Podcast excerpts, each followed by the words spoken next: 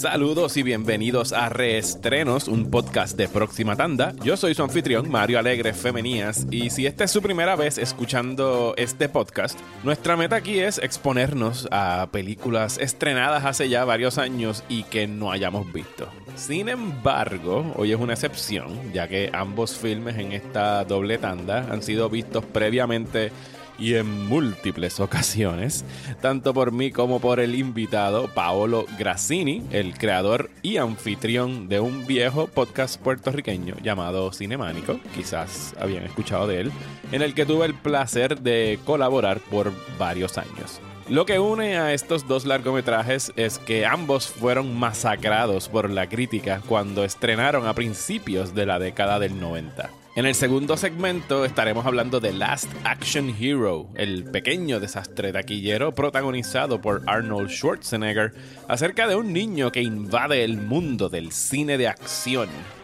Pero antes iniciamos este episodio defendiendo lo que al juicio de muchas personas es una de las peores, si no la peor, película de Steven Spielberg. The stories are true. He's come back to seek his revenge. Only you can save your children. You must make yourself remember. Remember what? Peter, don't you know who you are? Have to fly. Have to fight. Have to crow. Have to save Maggie. Have to save Jack.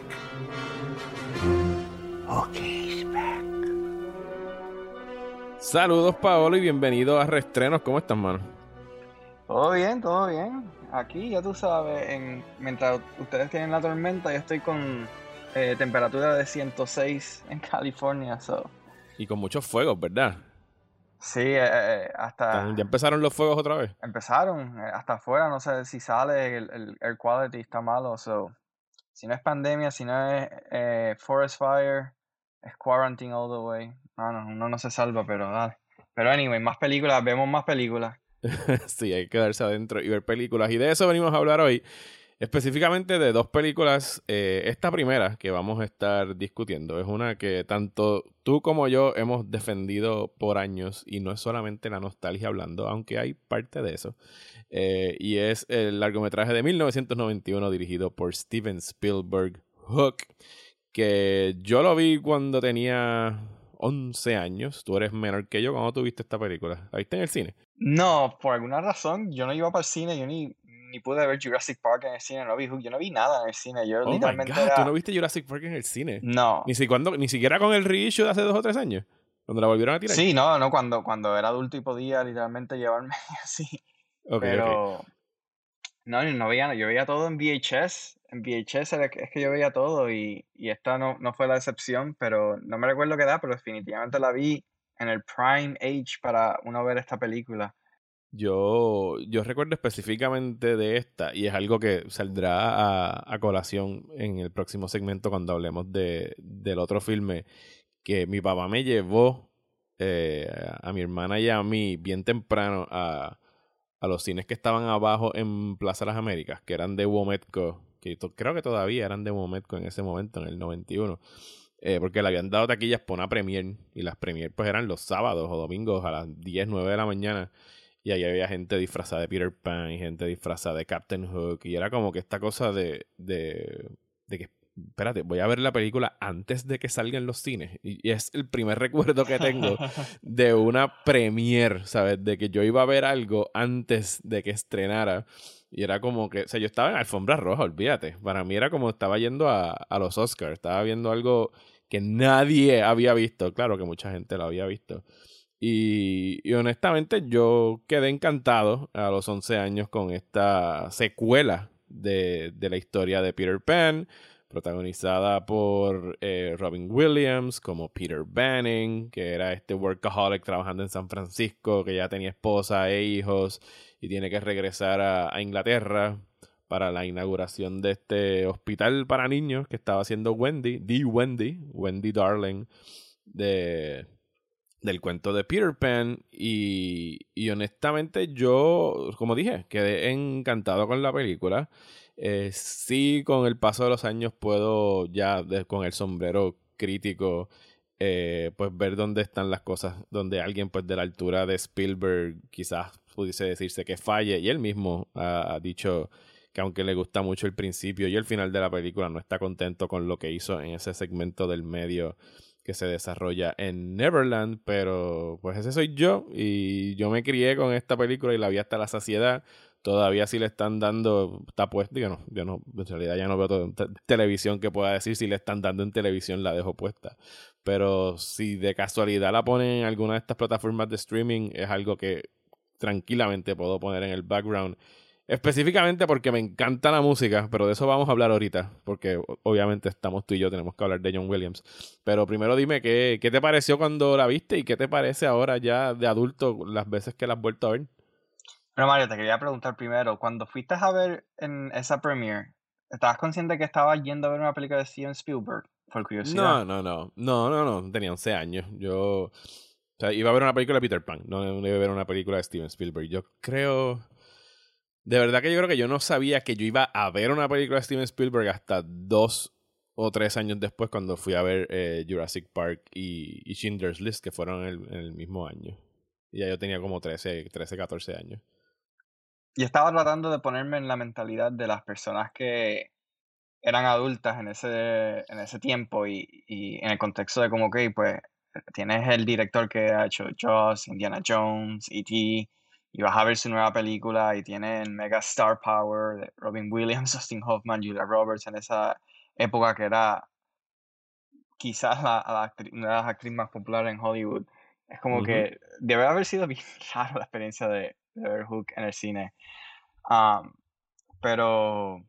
Sí, y sobre todo porque no se parece a nada que había hecho Spielberg anteriormente, que era exclusivamente esta película dirigida a, a niños.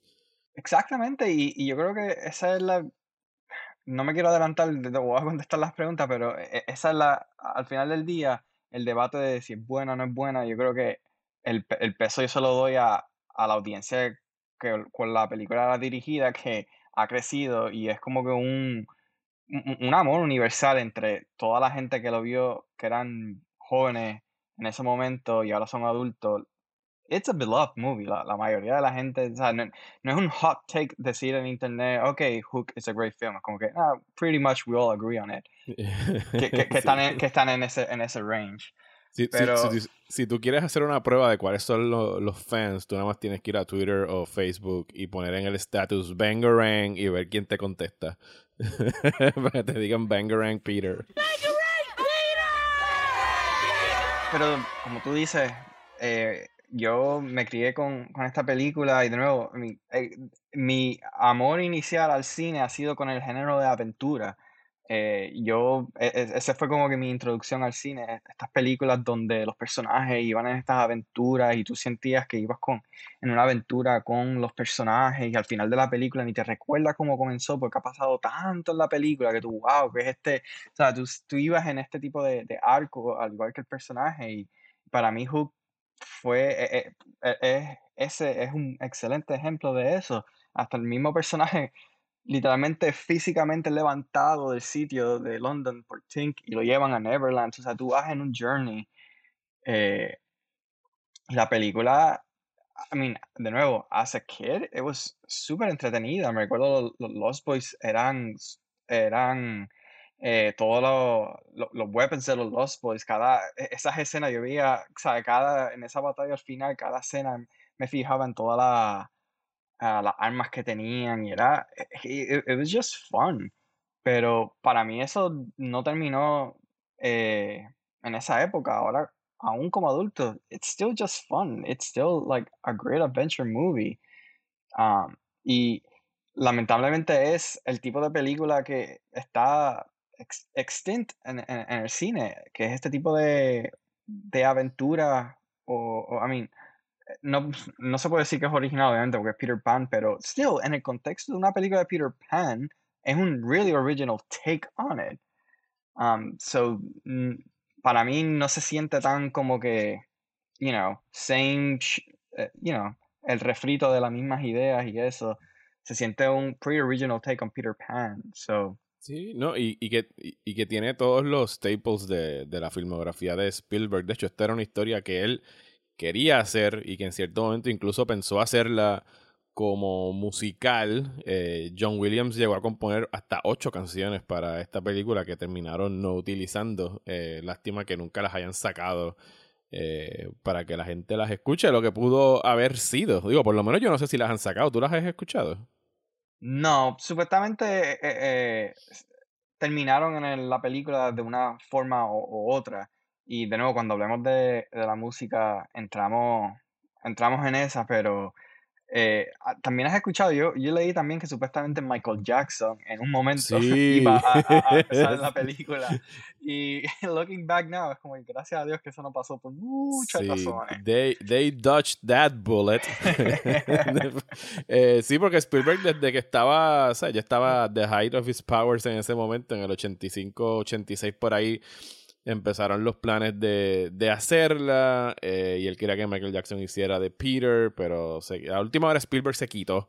Eh, todo el mundo se fue, se abandonó el proyecto, incluso habían empezado la preproducción y se quitó y no es hasta después que regresa en el 89, 90 cuando ya estaban Robin Williams y, Dustin Hoffman a bordo en el proyecto bajo eh, Columbia TriStar y el director que tenía en ese momento pues tuvieron diferencias creativas con, con, Hoffman y Williams y entonces fue que volvieron a Spielberg y entonces fue que él se apuntó, eh, reescribieron un poquito del libreto, pero el concepto se mantuvo bastante similar a lo que querían hacer desde un principio, que era la pregunta de What if Peter Pan grew up? Que de hecho esa fue la razón, por lo menos se le adjudica a la razón por la cual Michael Jackson se quitó y es que él no quería hacer una historia de un Peter Pan ya eh, mayor. No sé qué le esperaba interpretar a un Peter Pan pequeño, pero no, no hablemos de ese tema eh, porque es muy, muy, muy problemático poder pensar en todo lo que pudo haber pasado si Michael Jackson interpretaba a Peter Pan considerando que él vivía en Neverland eh, Valley o Ranch o como le, le pusieran a la mansión de horrores a donde él hizo tantas y tantas cosas espantosas. Pero anyway, eh, olvidémonos de esa tangente. La película sí entra en producción. Eh, y lo que usualmente se le. se le.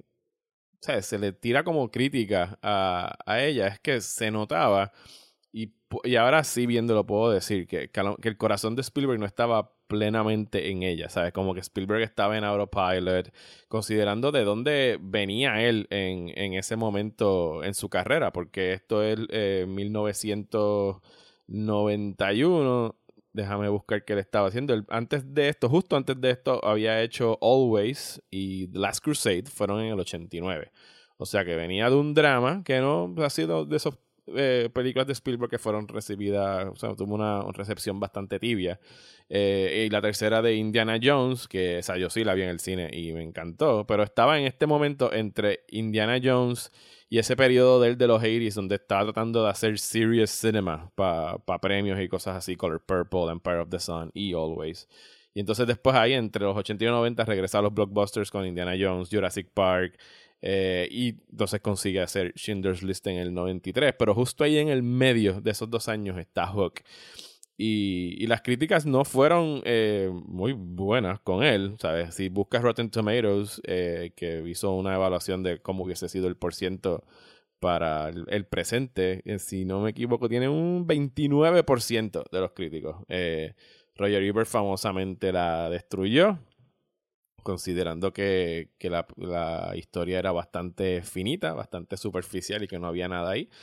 Pero yo estoy en desacuerdo con el gran Roger Ebert. Yo pienso que el concepto de tener a Peter Pan ya mayor, olvidándose de todo lo que es Neverland y de todo lo que fue su infancia. Eh, hay algo bueno en ese libreto, que cuando tú llegas, mis mayores reservas con la película es como ese, esa parte del medio es tan dependiente de sets y de unos sets que no se ven particularmente bien, o que no, por lo menos, they haven't aged well en su momento, pues, cuando uno la ve de niño, pues dice. Yo pienso que de niño se ven sinceramente, grandiosos. Yo prefiero, yo prefiero, yo prefiero eso a que estaba leyendo que Spielberg una vez, una vez como que if I would do it again, I would do it all digital. Y era como que, oh no, como que, tú sabes, como que, I don't know, sabes, como que sí, ok.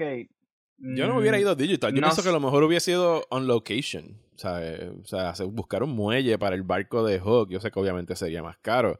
Eh, hacer la, el, el, hideout de los, de los Lost Boys en un bosque o en algún sitio que tuviese maleza. Pero los sets, obviamente, repito, cuando la vi de niño, el set de los Lost Boys era como que yo quiero hanguear ahí, yo quiero que me vendan un toy set como el, el, Village de los Ewoks de Return of the Jedi, ¿sabes? Yo quiero tener todas esas cosas para jugar porque ahí tú puedes correr patineta y tienes mallas y tienes cosas, o sea, tienes un ascensor que sube desde la, desde la playa, o sea, era extremadamente cool cuando lo vi de chamaquito algo que yo siempre he apreciado de los sets es como que no lo voy a defender a muerte, pero ah, por lo menos algo de, lo que he apreciado es que they don't look real, kinda, you know, like it is supposed to be sort of like Neverland, so es como que it looks, you know, it looks made up. So en, en este momento, en, en, ese sentido, no me molesta eh, que no sean maybe, sea, los sets más gigantes, pero I, don't know, I, always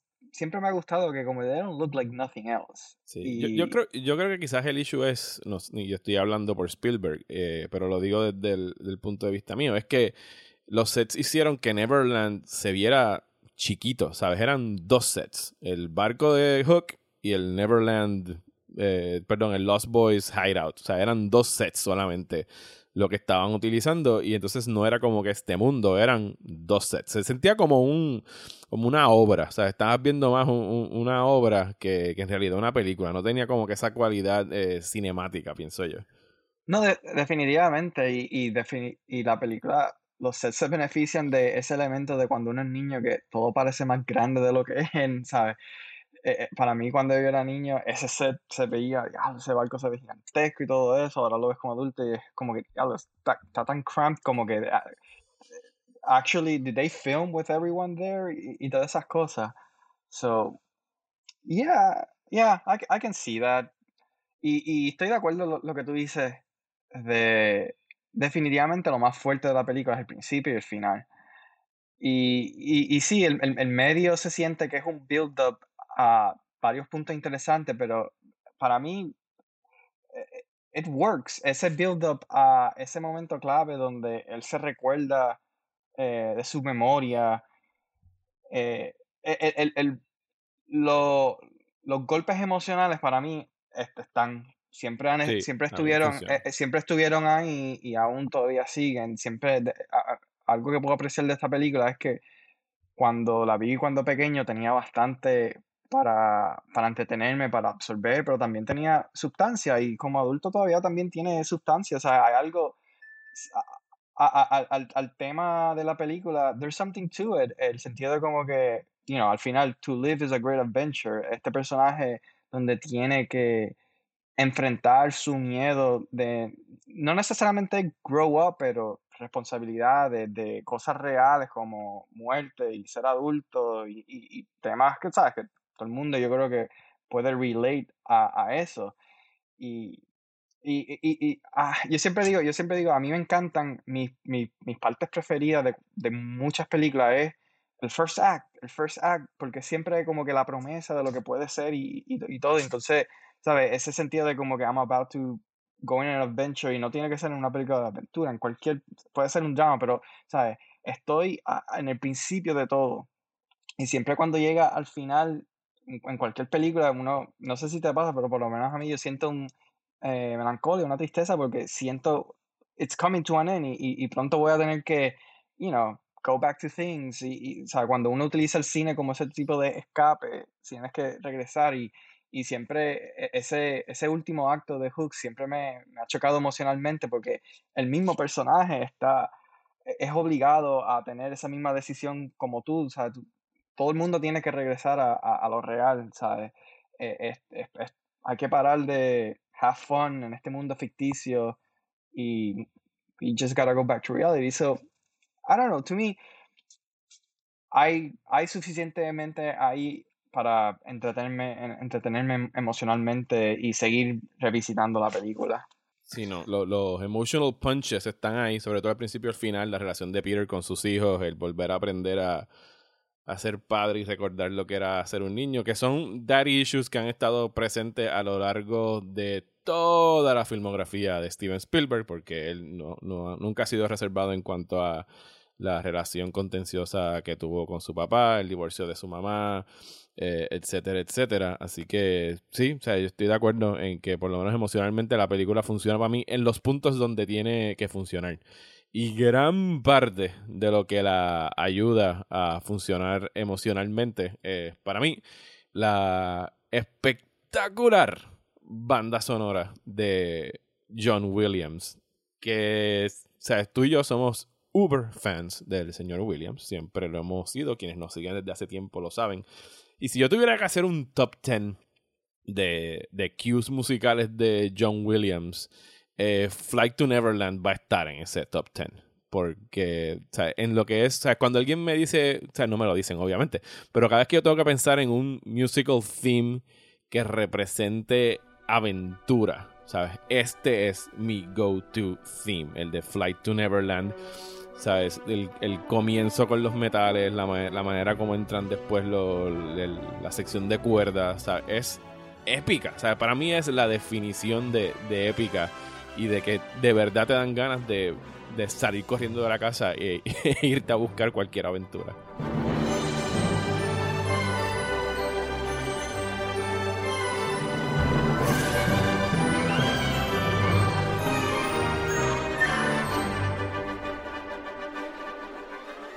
I mean, si tú, dijiste que Spielberg no, his art, his heart wasn't into it. John Williams was. sí, no, no. Eh, o sea, si, nunca he hecho una lista, deberíamos hacerla. Deberíamos tú y yo tirarnos esa maroma de hacer una lista de bandas sonoras que son mejores que las películas. Y esta estaría en la lista. Tú me conoces y tú sabes muy bien lo mucho que me gustan las bandas sonoras y lo mucho que importa esta es mi banda sonora favorite of all time. Like, ¿En serio? esa, no lo sabía. No, sí, sí. I mean, yo, llevo en mi mente, en mi mente desde que tengo como 23 años, algo así, con un libro de analizando la banda sonora de Hook. I mean, I think todo es sujeto, pero yo pienso que es, si no el mejor, pero uno de los mejores trabajos de John Williams. Es que cuando uno pone, cuando uno toma en, en cuenta el heavy lifting que él está haciendo en la película eh, es increíble. I mean, hoy en día yo casi siempre veo la película nada más enfocándome casi en lo que él está haciendo musicalmente. Y, va con lo que tú estabas diciendo al principio de como que esta película a un tiempo fue considerado musical y él escribió ocho canciones. Eso plays a big role in it porque una desde, desde en esa estás viendo eh, la motivación que tenía John Williams para trabajar, para hacer esta película. Era algo que, en una historia que él estaba personally invested in y, quería y, ser parte de y ayudar a Spielberg a, crearla. Y eso también, de la forma que eso también se refleja, es que el, influye el producto final porque tienes esta banda sonora que es absolutamente bien lírica y, y melódica. ¿sabes? Es una la, película es 2 horas y 20 minutos y casi tiene música de principio a fin. Y yo siento que hasta pudiera hacer un video en, YouTube eh, con. ¿Cómo se llama? Karaoke, la banda sonora entera, porque es tan homobo todo, todo, ¿sabes? Escenas, escenas que en películas regulares serían como que feeling music, en, cuestión de como que, ok, lo, lo que tenemos aquí es llevarte en tensión o algo así. La música no para de, tomar, de contar historias.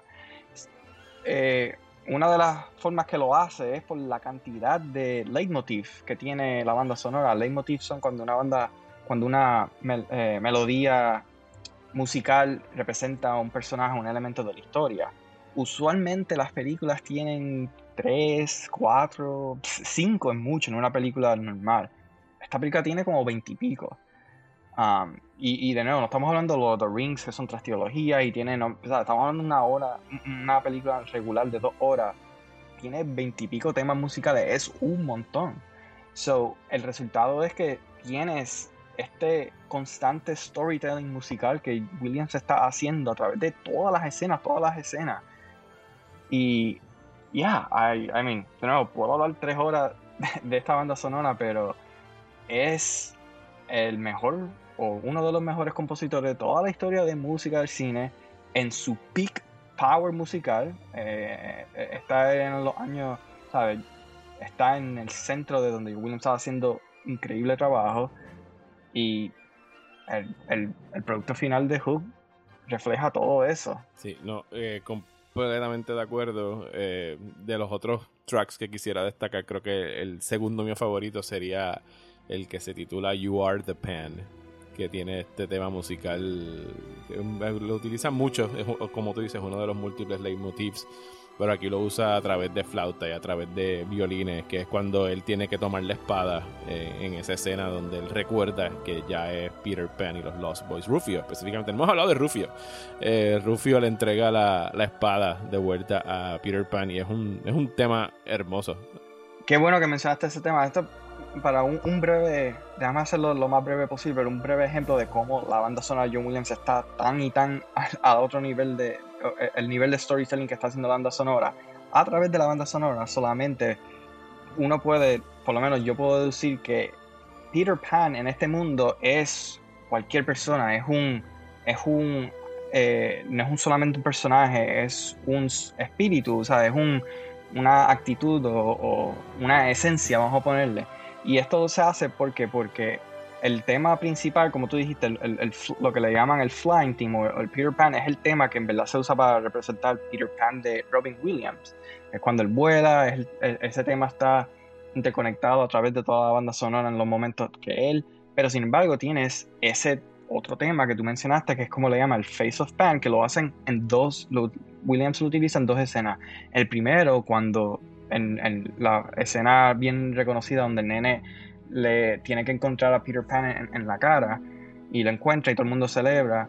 Y entonces ese cuando están pasando, ok, la, espada que como que representa básicamente el espíritu de Peter Pan, se lo están pasando. Y básicamente era como quien dice, Rufio era el Peter Pan, ahora está pasando a, a Robin Williams. So, de la forma que Williams utiliza la música,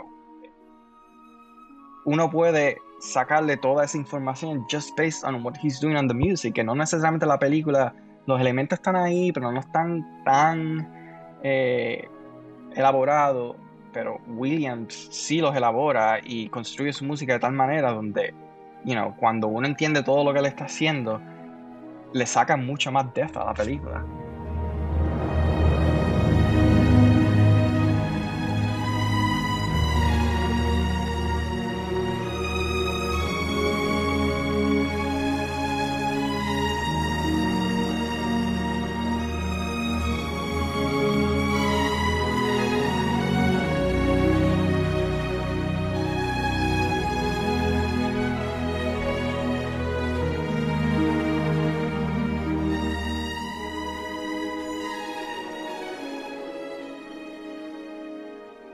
Cosas, Mario, que hay que mencionar cuando estamos hablando de Hook. Una, tú sabes de los los cameos que son bien. I mean, yo veía esta película por años y ni, me había dado cuenta de, uno. Está, está, el de Glenn Close. Ah, que ah, vamos si, hacemos un, si hacemos un top 10 de por lo menos escenas que te traumatizan cuando eres niño, para mí, that's on my, that's, that's my Charlie, Char eh, Willy Wonka y, y el Tunnel es esa escena con los Scorpions. Yo cuando eso me, me quitó el color cuando yo era eh, nene viendo eso. También está... Eh, que, para mí es, es, tremendo cambio, pero es de los cambios más weirds en la historia del cine, en que haya traído a Glenn Close solamente para hacer de este pirata. Absolutamente, es como que, van a meter en un cofre. Ya sale cinco segundos en pantalla. ¿Quién, ahí era pana de Glenn Close que básicamente dijo como que, mira, estamos esto, ¿quieres venir a janguear? Pero tiene, a lo mejor estaba en un set al lado o algo filmando otra cosa y la trajeron por, por joder. No, sé por qué tú traes a Glenn Close a hacer eso tan, tan breve. Pero a, la misma, a la misma vez, como que dale un, effing Oscar por esa escena, como que. no sé. Y el, y el de Phil Collins es el detective, ¿verdad? Ajá, exacto, el, el, el detective también. Sí. De hecho, no hemos hablado de las actuaciones de, de Williams y, y Hoffman, que la de Williams a mí me encanta y, pues como me ha pasado lamentablemente de, después de su trágica, trágica, trágica muerte, eh, pues ahora lamentablemente todas han, pues todas sus actuaciones que a mí me fascinan de él se han teñido como que de una tristeza que pienso que jamás se la voy a poder quitar. Porque Robin Williams tenía esta cualidad donde él podría ser el tipo que te mataba de la risa y siempre estaba con una sonrisa perpetua en, en, en pantalla, pero sí notabas como que una tristeza en el fondo, en su mirada. Eh, y en vista de, de, cómo acabó su vida, o sea, no importa ahora la película del que esté viendo, me, me deprime un poquito verlo en, en pantalla porque, por, pues, por, por cómo acabó. Sí, eh, eh, estoy de acuerdo. A mí, yo pienso que cuando estamos hablando de, de ese puño emocional, la actuación de él y él como actor tiene un montón que ver. Él trae un montón a, a la mesa con, ¿sabes? Para mí, sea esta película, sea las que hace, Williams tiene una manera de manipularme emocionalmente que no muchos actores tienen. Uh, y, y, y, es, eso es lo que Hook, él, él, se beneficia y como tú dices, creo que el otro que ibas a mencionar, Dustin Hoffman como Hook. I mean, what's, what's there to criticize? A mí me encanta su interpretación de Hook. Super funny, super entretenido. Creo que está en, el... He, he, visto dos críticas que, que, como que veo y como que digo, ¿really? Es precisamente, dicen, ¿sabes? El tono de él como que no va a la par con la película. Yo encuentro que va excelente con la película. No, yo, precisamente yo saben está, qué película está. Sí, estoy de acuerdo. Él está en sintonía perfecta con el género y con, con lo que está haciendo el resto de la gente. Y la otra crítica que veo que como que me hace head scratch es el, he visto críticas criticando el quality of sword fighting. Y es como que, what? Like, ¿tú crees que yo a lo I mean, sure, I, pero I mean, sure, like it's it sucks, but it's like it doesn't have to be good. Like, o sea, es una película. Yo cuando veía esto cuando era niño, ¿tú crees que yo tenía idea del sword fighting? The opposite, se veía como que how I would, you know, como como yo lo más seguro pelearía si tuviese una espada o cuando yo lo hacía imitando la película con, you know, like it was more relatable for that. So, I don't know.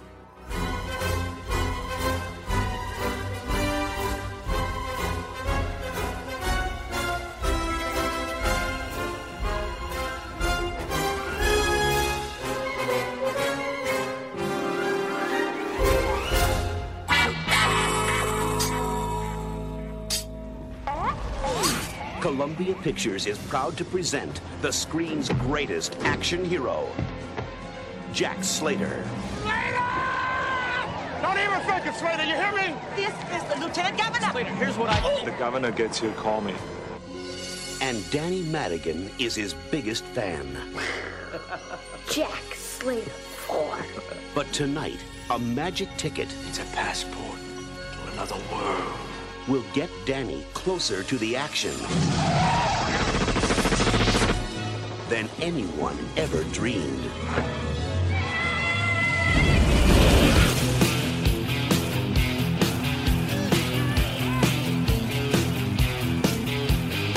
Dos años después del estreno de Hook en el verano de 1993, eh, Steven Spielberg está muy atado a, al desenlace, a, la, a, la, historia de esta película que vamos a hablar ahora, que es Last Action Hero, que estrenó el 18 de junio de 1993. Pablo, ¿tú sabes que estrenó el 11 de junio de 1993?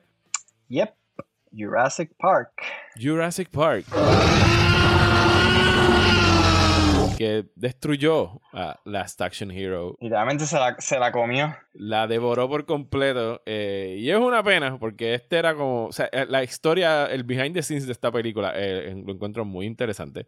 Esta fue la primera megaproducción de Columbia TriStar Uh, luego de la compra por parte de Sony. Ahora es Sony Pictures desde entonces, por los pasados 27 años ha sido Sony Pictures, Sony Columbia TriStar.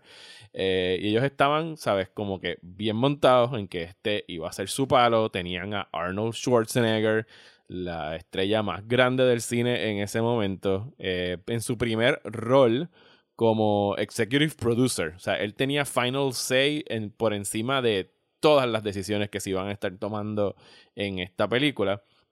Y de hecho, Schwarzenegger les dijo a los ejecutivos como que, miren Corillo, eh, yo creo que debemos atrasar el estreno cuatro semanas y los ejecutivos dijeron que no porque iban a perder chavos por cada semana que se atrasara y terminaron perdiendo chavos anyway porque Jurassic Park eh, era algo demasiado apoteósico y o sea es tan pronto como el próximo weekend de estreno eh, otra película que tenía eh, Sony Pictures que fue Sleepless in Seattle eh, quedó segunda y está bajo a tercera. O sea que Tom Hanks y Meg eh, y los tiranosaurios Rex y los Raptors aplastaron por completo a Arnold Schwarzenegger en la taquilla.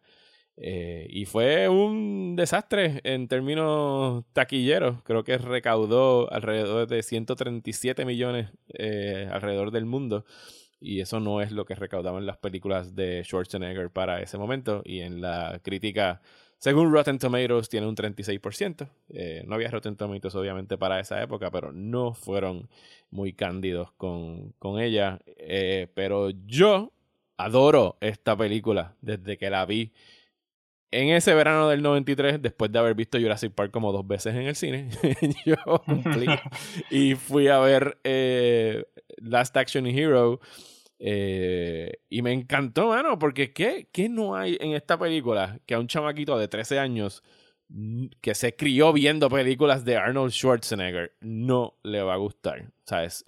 La película trata sobre este nene interpretado por Austin O'Brien, que él es Danny Madigan, que se la pasa yendo al cine, como yo hacía.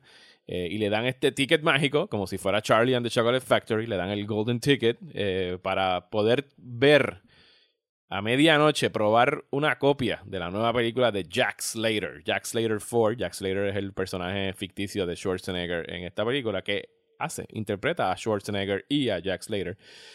Eh, y el proyeccionista invita a Danny, que es su amigo, a ver la película a medianoche. Y Danny se vuelve loco porque, como dije en la conversación de Hook, ¿sabes? Como, o sea, ver una película antes de que estrene, ¿sabes? Eso le vuela la cabeza a quien sea. Y yo sé que ahora yo, pues, yo me dediqué a ser crítico de cine y estoy super jaded. y aún todavía me pasa con ciertas películas que es como que, yes, la voy a ver una o dos semanas antes. Pero aún cuando ahora tengo o que regalar taquillas para premiers o le tengo que decir a mis hijos, mira, vamos a ver la película eh, dos semanas antes de que estrene, ¿sabes? Le, brillan los ojos. O sea, es como una cosa tan cabrona para gente que es fanático del cine, el tú poder ver algo antes de que estrene. Es el ultimate privilege. sí, eh, y, y, sí, o sea, yo acepto que estoy ya prejuiciado por todos los años que llevo haciéndolo, pero todavía tengo momentos de sorpresa y de encanto. Y pues nada, Dani va a ver esta película, el ticket mágico se enciende y acaba entrando a, a la película de Jack Slater. Y pues entonces es, la película en realidad es esta, no es una parodia, es un meta commentary, ¿sabes? Esto es algo, algo que yo pienso que sin esta película cosas como Hot Fuzz quizás nunca se hubiesen dado.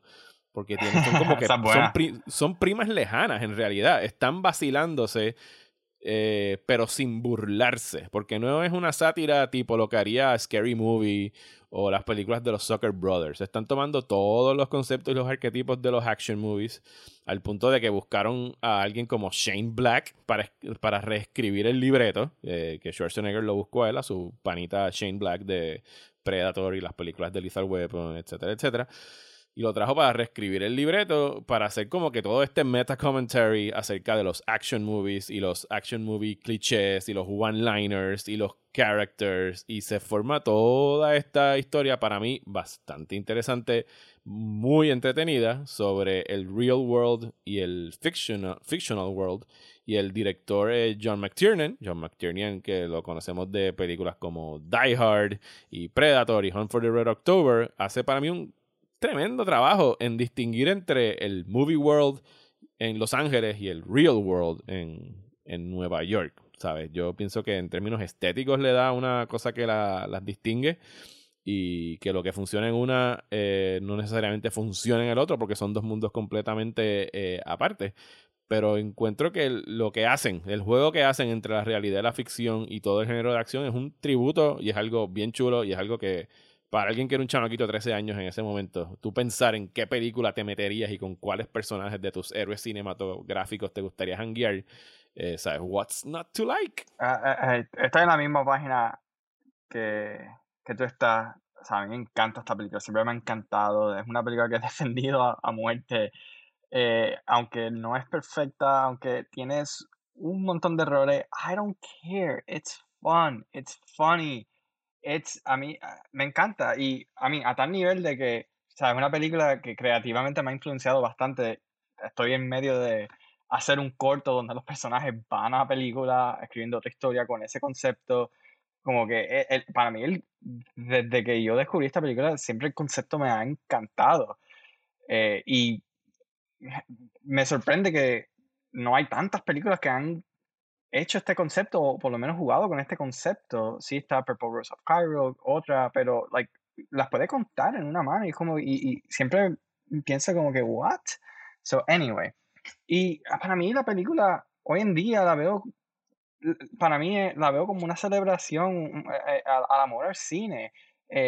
Como tú estabas diciendo, tú y yo lo más seguro nos in- absolu- eh, absolutamente nos identificamos, identificamos con Danny. Like, hemos estado en esa posición de él, no, no necesariamente lo de viendo la película antes, pero en el cine y, y, y sintiendo que estás en tu mundo. O sea, a mí, cuando en la, en la película cuando vemos a, a Danny, literalmente lo, lo roban en la casa y, y va de, de, de, de una experiencia bastante traumática para cualquiera y de eso va al cine y, y tú lo ves como, ¿sabes? La cara se le prende, se le ilumina de felicidad y, a mí, tú y yo hemos estado en esa posición de finalmente llegamos a nuestro espacio y estamos ahí y nos perdemos en, en la película y por lo menos el primer acto de esta película para mí captura esas emociones tan perfectamente de, de ese 90s love of film y también algo que a mí me encanta de esta película es la cinematografía ¿no? Eh, para mí esta película se siente se siente como película eh, el- el- el- los colores que utiliza en el primer acto cuando está en el cine la cantidad de grainy que I, I mean del de, de grain perdón la cantidad de grain que tiene la cinta a través eh, no sé si es algo, al- algo que le molestaría a otra persona, pero para mí es lo opuesto, para mí se siente, you know, lo- los otros días lo estaba viendo en mi Blu-ray y sí, aunque estoy viendo un Blu-ray, es lo más cercano que me siento, parece que tengo un proyector prendido y viendo esta película. Y that's really fun. Sí, no, no, y la manera de cómo se lo vacilan, ¿sabes? Una vez Danny entra al, al movie world, que obviamente empieza a gritarle a, a, a todo el mundo, this is a movie, this is a movie, y está con la cantareta durante todo el tiempo que está ahí hasta que finalmente el personaje de Jack Slater empieza a, a creerle. Pero allá adentro, ¿sabes? Hay tantos y tantos cambios que a veces se, se te pierden, ¿sabes? Hay un tiro en específico en el que salen Sharon Stone y Robert Patrick, uno detrás del otro, Sharon Stone de. Basic Instinct y Robert Patrick saliendo del police station. Eh, adentro del police station tienen este chiste que a mí me encanta y es, o sea, y no lo, y no lo, de verdad que no me vine a dar cuenta de que era un chiste hasta que la vi a propósito de este podcast, donde están repartiendo, o sea, eh, hay un, un, un escritorio al final del police station donde, están pareando a policías. O sea, y ponen como que a un rabino con un detective, ponen a un detective que parece como Bogart, como Humphrey Bogart, con, con una mujer, ponen a Danny DeVito haciendo de un gato animado, con un policía más... Sí, y entonces lo que, tú, lo que están haciendo en ese momento, están haciendo body cop movies on the fly, ¿sabes? Están pareando, ¿sabes? ¿sabes? Dos polos opuestos y los están mandando a investigar y cada uno de esas parejas que están saliendo de ahí son un body cop movie. ¿Sabes? Cada una de ellas es un cliché de una película. Muchas de ellas posiblemente sean malísimas. Pero, o lo que están vacilándose en ese momento es, es eso. Y de, de- otro de mis chistes favoritos es cuando sale F. Mary Abraham y él le dice como que he killed Mozart, tú ¿sabes? Amadeo. porque, porque Danny es un movie geek y tú sabes, yo comparto el entusiasmo de él de ser un movie geek y de, ¿sabes? El vacilón que se tiran de que le escribe fuck en un papel y le dice, lo reta que lo diga y le dice, you cannot say it, can you? Because this movie is PG-13. Eh, it- eh, it's fun, ¿sabes? Entonces, Es una una, vez... es una comedia, es una- comedia, es una comedia que tiene par de action set sequence, pero first and foremost es una comedia and it's super funny. es super funny. Y entonces cuando salen al real world, que, que pasan entonces a, a Nueva York, ¿no? hay que hablar de, de Charles Dance como el villano. Esto es Charles Dance mucho antes de que fuese Tywin Lannister, que lo conociéramos por tantas otras interpretaciones. Pero yo pienso que el personaje de él como Benedict, que es como que el henchman, que se convierte ahí, incluso hasta ahí está turning, it- turning el concepto on his head, porque el henchman nunca es el main bad guy, es el que ayuda al main bad guy, que aquí tenemos otro super cameo que es Anthony Quinn. eh, haciendo de Tony Vivaldi, es el mafioso, pero o sea, el que carga la película como el villano es Charles Dance con el Glass Eye, que originalmente ese papel se lo ofrecieron a... Dios mío, ¿cómo se llama este actor? El de... Alan Rickman. Alan Rickman, yes. Eh, se lo ofrecieron a Alan Rickman y Alan Rickman pidió demasiados chavos. Y escuché los otros días en, en otro podcast, en una trivia, de que Charles Dance supuestamente llegó al set con una t-shirt que decía I'm cheaper than Alan Rickman. Y Sí. lo encuentro súper gracioso y de buen humor. Eh, pero que el. ¿Sabes? En- yo no, no entiendo. ¿Sabes? De verdad que escucho, leo las críticas de su momento y las personas que ahora mismo dicen que no le gustan. Y, ¿sabes? Si tú, si, si tú eres alguien de mi generación que te criaste viendo películas de Arnold Schwarzenegger, que puede ser más cool que conocer a Arnold Schwarzenegger dentro de una de sus películas, dentro de uno de, de sus personajes icónicos, ¿sabes? La única manera que esta película pudo haber sido incluso hasta más meta, que hubiese sido carísimo, es que hubiesen sacado una película, la, la película de Jack Slater y la hubiesen estrenado simultáneamente con esta, para que Ah, tú pudieses contra. ver las otras. Mario, te, te necesitaban en el marketing team para esta película porque su gran idea fue poner una promo en un cohete de NASA que le costó $500,000 y ni, Sí, ni- sí, ni lanzó. O sea, yo, yo pienso que los errores de esta película, y de hecho eso del, del de tirar la película de Jack Slater no es una idea mía, fue la que escuché en el podcast que se llama Junk Food Cinema, que los recomiendo, que es muy bueno. Eh, pero que los mayores errores de esta película en realidad para mí no son en términos de producción, ni de filmación, ni de libreto. Fueron de marketing, de estreno, de que la burbuja de eh, Arnold Schwarzenegger llevaba ya bastante tiempo creciendo y creciendo y que en algún momento pues iba a ser pop.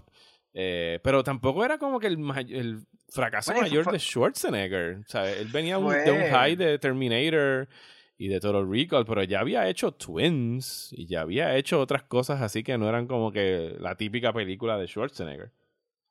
I mean, una de las cosas que yo creo que uno nota en la película es que aparentemente tuvieron ocho, ocho o nueve meses para hacer la película from start to finish, grabarla, o sea, todo. Y sí, esas cosas se notan, los efectos visuales, hay algunos que, sabes, por, a- even para 90 standards, están como que, wow, eso parecen como que no le dieron render. Ah, so, los sí hay, hay, tiene problemas y, y cuando, si uno se pone a pensar en el libreto, en verdad, el libreto s- no, ¿sabes?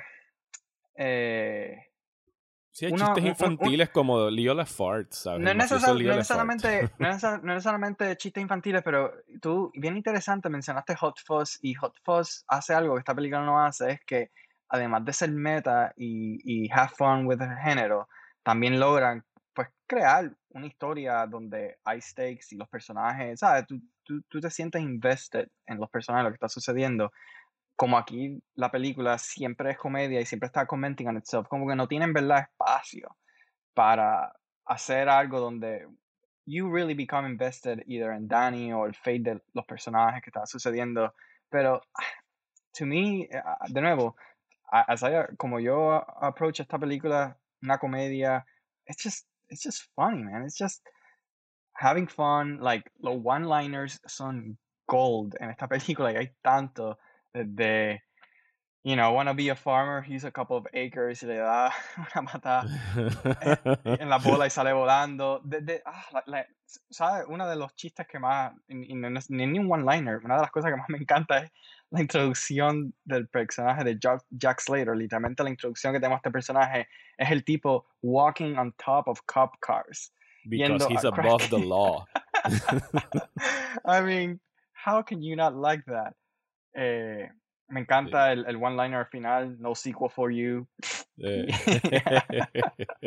I mean, tiene tantas cosas memorables que. ah, so, yeah, I mean, yo me la, me me- I guess lo que estoy tratando de decir es me la disfruto por lo que es no por lo que no es. Y creo que hay bastante para disfrutarte. Tenemos que hablar del soundtrack. ¿sabes? El soundtrack de esta película está full de tremendos tracks. ¿sabes? Está el de ACDC, el de Big Guns, está Megadeth.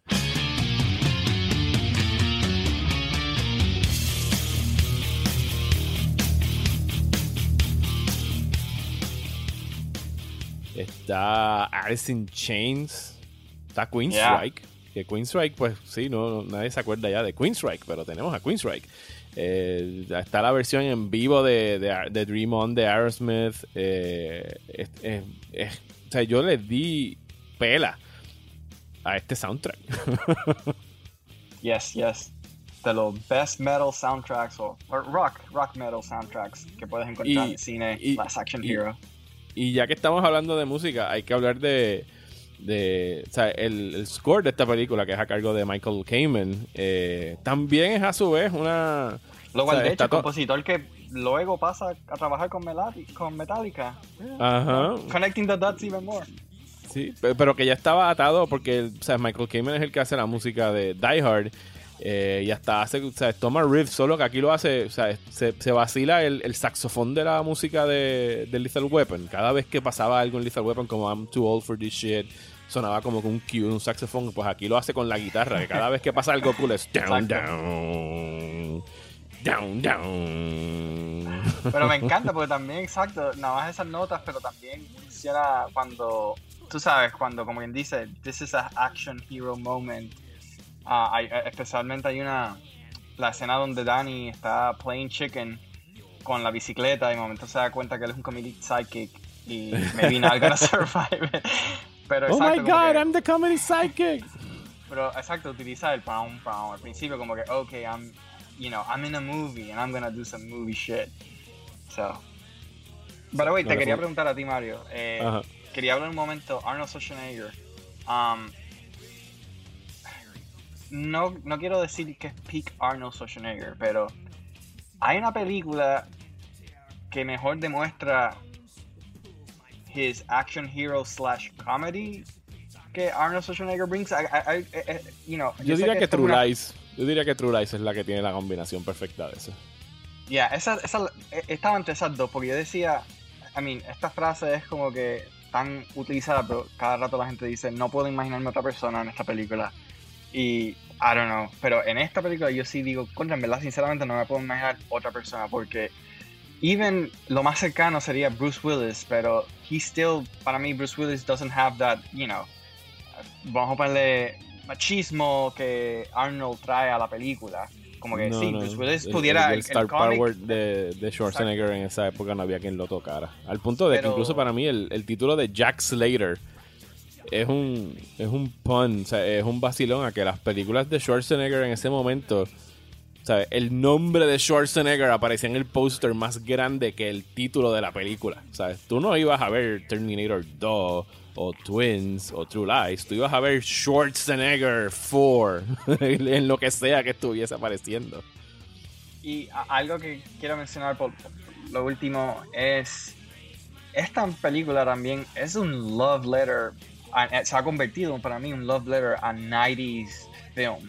Específicamente también tiene la escena donde van a Blockbuster y ves a Blockbuster en su máxima potencia, cuando está con las bombillas encima de, de, de las filas.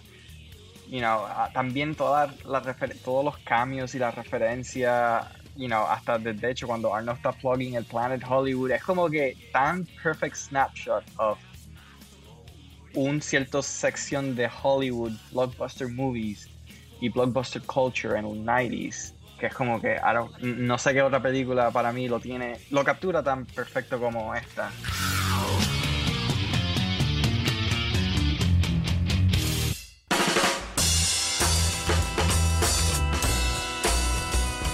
Llegamos a la parte de reestrenos donde tenemos que emitir un juicio sobre si la crítica fue o no fue justa con ambas películas y yo creo que ya para este punto del, del, episodio pueden concluir que en realidad tanto Paolo como yo somos uber fans de Hook y Last Action Hero con todo y sus asperezas, con todas y las cosas que aceptamos que, que no funcionan. Eh, en el caso de Last Action Hero yo pienso que fue cuestión de timing, lo que no le dio su éxito en taquilla.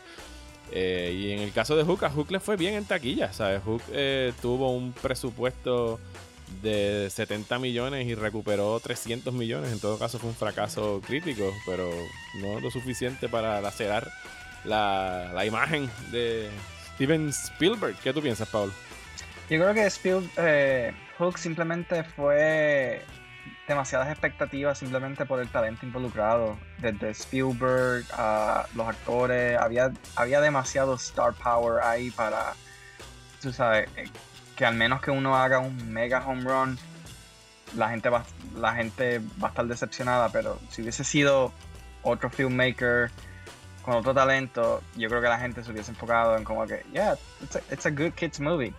You know, you should watch it with your kids. Antes de despedirnos, eh, te había dado una asignación y no sé si la hiciste y la debes tener anotada. La ahí. hice, la All hice, right. pero Ok, de le- las yo le pregunté a Pablo. más difícil que he tenido. le pregunté a Paolo eh, que si él tuviese el Magical Ticket de Last Action Hero, ¿a cuál película de esa época, o sea, del 93 para atrás, porque no vamos a incluir todas las que ya vimos de adultos, ¿a cuál película del 93 para atrás él se hubiese metido, hubiese querido entrar con el Magical Ticket? You know, I mean, yo quiero escuchar tus opiniones haciendo esta, esta asignación, lo cual, de, de las preguntas, estas son de las dos preguntas que alguien me ha hecho de cine que son de mis preferidas. This was so much fun to think about. Pero me, me di cuenta que eh, mientras em, seguía pensando, es como que, I don't know, there's like not a lot, no hay tantas películas que al- muchas de ellas se suenan bastante stressful. So es como que, do I, ¿sabes? Como que o, o voy al mundo pero no participo en el plot, o significa que voy al mundo. ¿Cómo tú hiciste el approach a la lista? Tú como que, si voy al bueno, mundo, yo- estoy participando en el plot. Sí, no, obviamente si estoy entrando a la película voy a estar en el plot o por lo menos voy a estar jangueando con esos personajes. Yo sé que tú obviamente dirías quisiera ir a Jurassic Park, pero tienes una alta probabilidad de que no vayas No, a regresar del cine. Exacto, exacto, como que, y es como que, bueno, uh, Jurassic Park, no, that sounds stressful as fuck, no voy a ir para allá. So, yo, yo hice, tengo, obviamente no pude seleccionar una, pero tengo varias opciones y lo hice ambas, lo hice como que si, si participaría en el plot y si cojo a la Dale. derecha y, y me largo y sigo en este mundo. Shoot, Ah. dale, tírala. ¿A cuál película entraría? ¿O a cuáles? Ya que escogiste más de una. Empire Strikes Back, am I right? Si voy a participar en Empire el. Back. Like- me imagino que estarías entrando con los rebeldes, ¿verdad?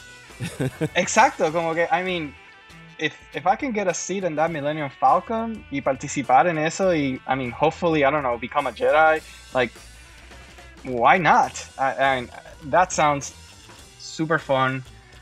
Uh, so, Estoy eh, sorprendido eh, que no hayas ido a, a janguear con Marty y Doc en 1955.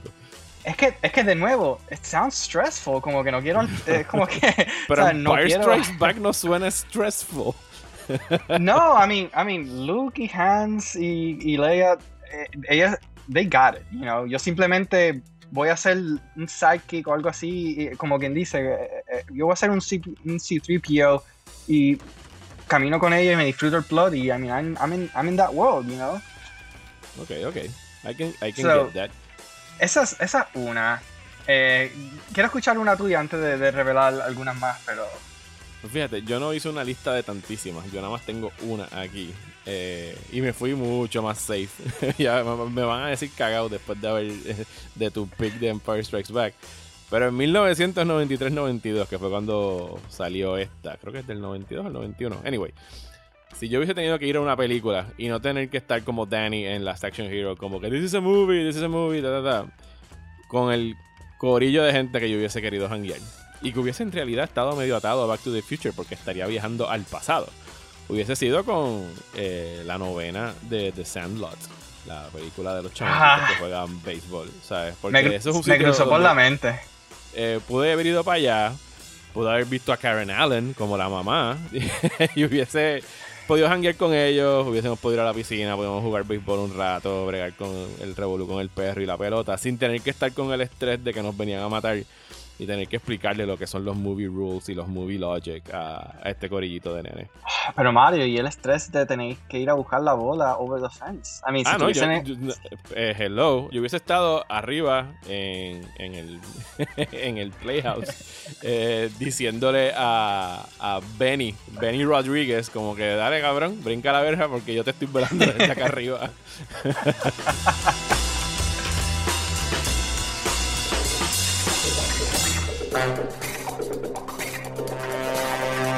Muchísimas gracias a Paolo por decir que sí a su primera, pero no última, invitación a reestrenos. Pueden seguir a Paolo a través de su cuenta de Twitter como Paolo underscore Grassini, con dos S, y suscribirse a su canal de YouTube, Gigawatts, J-I-G-O Watts, W-A-T-T-S, en el que acaba de estrenar su primer video ensayo acerca de un tema que, como habrán podido notar en el podcast, le apasiona mucho las bandas sonoras, la música del cine. Así que dense la vuelta por allá para que vean ese tremendo video. Les recuerdo que este podcast es traído a ustedes gracias a toda la gente que mensualmente se suscribe a esta página de Patreon desde tan solo un dólar al mes. Así que si quieren y pueden, yo sé que las cosas están duras para muchas personas, los invito a suscribirse y así me ayudan a poder continuar realizando este trabajo. Y uno de los principales beneficios que obtendrán tan pronto se suscriban es que van a poder escuchar este y todos los podcasts que saco al mes en su aplicación favorita y no solamente a través del player en esta página. Y si ustedes están viendo algún clásico por primera vez o acaban de descubrir una de las peores películas que han visto en sus vidas, me encantaría escuchar lo que piensan de ella. Pueden enviarme un mensaje de voz con su reacción a marioalegre.proximatanda.com y con gusto lo incluiré en el podcast. Porque todos tenemos una lista de filmes que no hemos visto y aquí en Restrenos, si yo no los vi, siguen siendo estrenos para mí. Muchísimas gracias y hasta la próxima.